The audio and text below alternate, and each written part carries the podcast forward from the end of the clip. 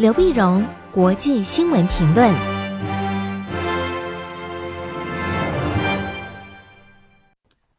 各位听众朋友，大家好，我是台北东吴大学政治系教授刘碧荣，今天为您回顾上礼拜重要的国际新闻呢。第一个，我们先看美国。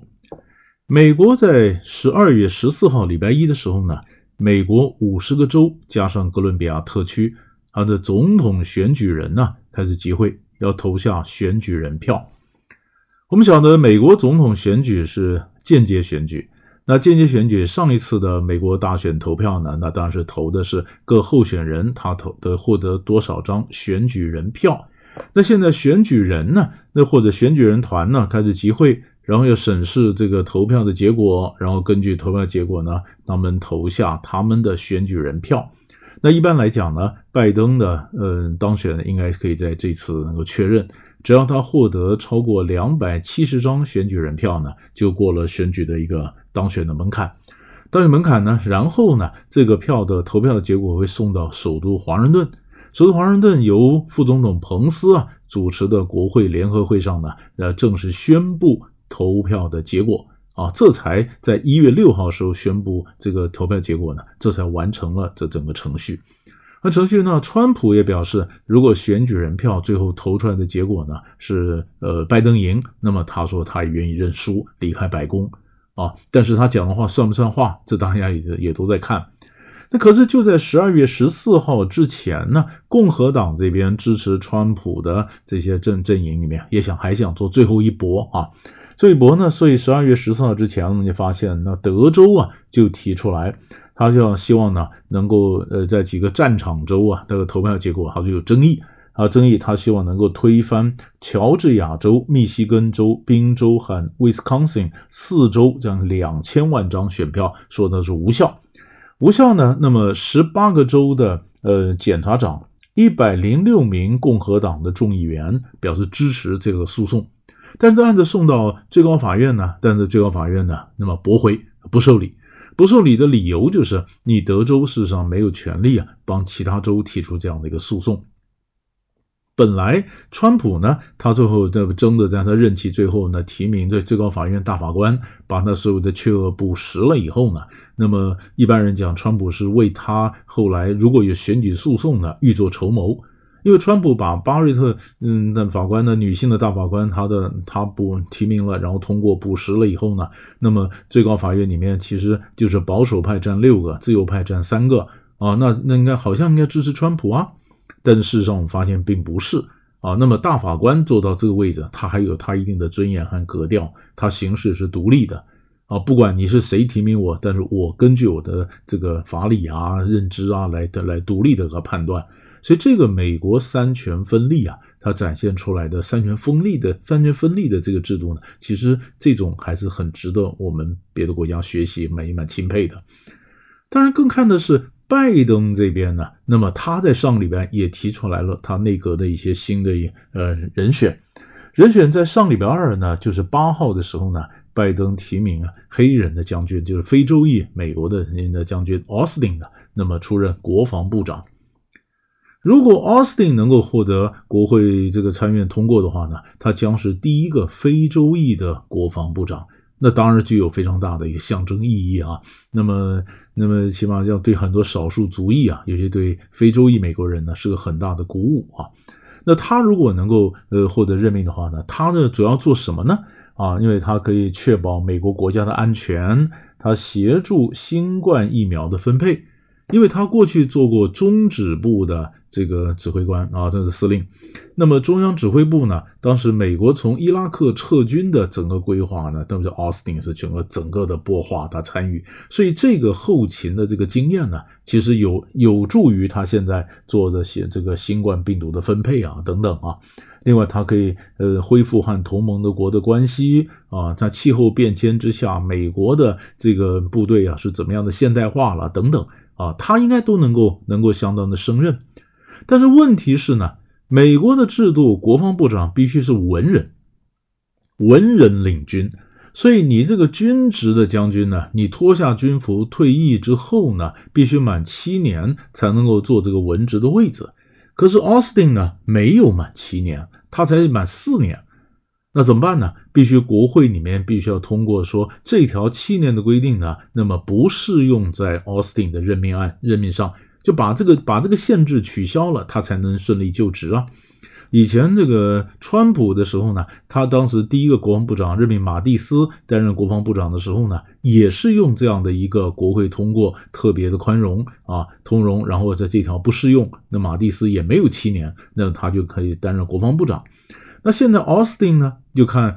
呃民主党所控制的国会愿不愿意给民主党的这个总统给他这个开个方便之门。啊，那么也许你放弃你自己的原则，但是开方便之门，让这个黑人呢能够顺利的出任，那么成为第一个非洲裔美国人的国防部长啊，就看看看看他是不是这样走。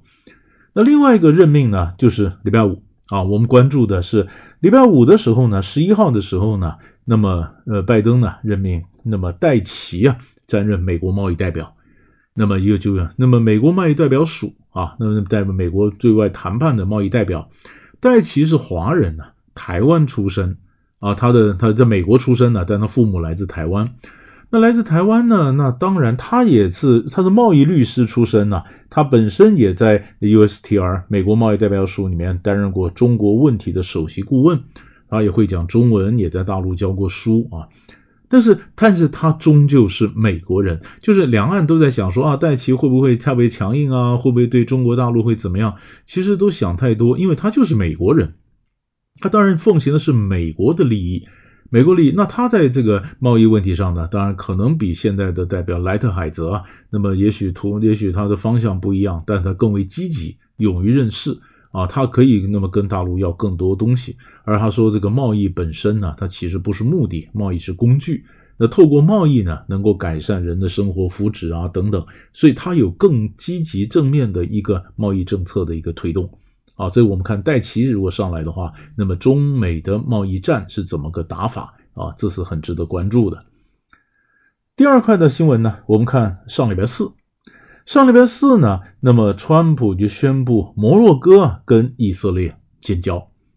那么川普呢，他是偏以色列没有错，但是他在任内有蛮多的外交突破啊。那么帮以色列呢，事实上跟几个呃回教国家都建交了，比如说阿联酋、巴林、苏丹，现在是第四个摩洛哥，北非的摩洛哥。那摩洛哥为什么会同意跟以色列建交呢？因为美国拿着东西跟他交换。美国换什么呢？就是美国支持摩洛哥对西撒哈拉的一个主权，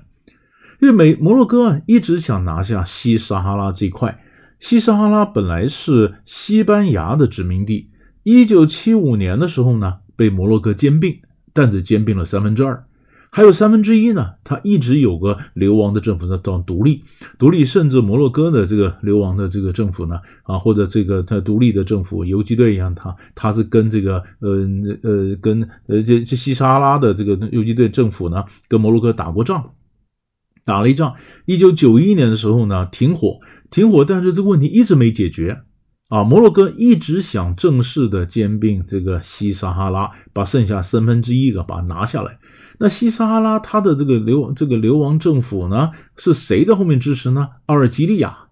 阿尔及利亚。所以现在美国同意摩洛哥，你真的完全并下了西撒哈拉的话，那这个独立就没望了。那那他后面的支持者阿尔及利亚能够同意这样的安排吗？阿尔及利亚跟美国也不错呀，那他是怎么样的反应呢？啊，那如果说这个这个呃变成这个独立的部队，他说我不服，我还继续继续独立，于是西沙哈拉的战争就从又会再起，再其呢，美国一些分析家就指出来，这个北非的这个动荡不安呢，从利比亚开始啊，那么不管是那尼日啦，或者是阿尔及利亚内部了，甚至连西撒哈拉，这个都一动荡不安的话，就会两个问题啊，第一个会制造出很多难民。难民又会那么跨地中海，然后到欧洲去，又造成新的难民问题。然后第二个呢，如果一片动荡的话呢，又让呃伊斯兰国或让盖达组织又有了一个寄生在冲突之中扩张势力的一个机会。那这个又造成一个新的问题。而这个问题呢，拜登上来之后，他要考虑的外交问题其实已经很多了。这个西撒哈拉或摩洛哥方面的问题，其实不在他的优先顺序里面。可是，一下子如果又爆发了这个冲突的话，会不会一下让拜登的整个外交的这个这个程序啊，他的这个呃议程啊，整个又打乱了啊？他变得必须先考虑北非这块地方了。所以，这个也是我们关注后面可能的发展。最后一个新闻呢，我们看礼拜天。上礼拜天的时候呢，美国官员呢在十二月十三号证实，就是俄罗斯的骇客呢大举入侵美国的联邦机构，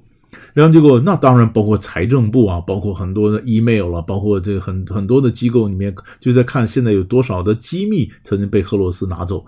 那么，那么这个是美国人也承认，这是历年来哈或近五年来规模最大，而且呢最精致繁复的骇客的入侵。